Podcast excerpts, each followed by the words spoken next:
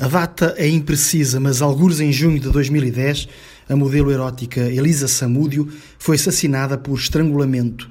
O seu corpo esquartejado, enterrado e coberto de cimento em local desconhecido. Os assassinos, segundo a polícia, foram Bola, autor material do crime, e Bruno, Fernanda e Macarrão, autores morais. Macarrão era amigo íntimo de Bruno, casado com Fernanda. Mataram a Elisa porque ela dera à luz Bruninho, filho fora do casamento de Bruno, à época guarda-redes do popular Flamengo e falado para a seleção brasileira. Condenado a 22 anos de cadeia após menos de 8, Bruno progrediu para o regime semiaberto e passou, com a conivência da justiça brasileira, a poder jogar. Clubes como Montes Claros, Boa Esporte e Poços de Caldas deram oportunidade ao atleta assassino mesmo sob críticas pesadas da sociedade, da comunidade futebolística e de adeptos dos próprios clubes.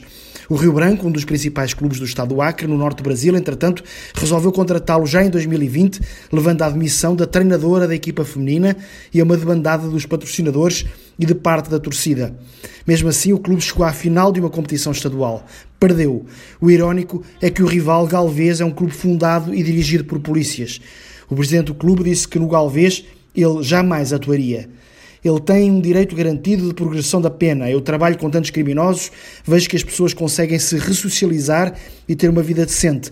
Mas aqui não caberia, afirmou Edner Franco.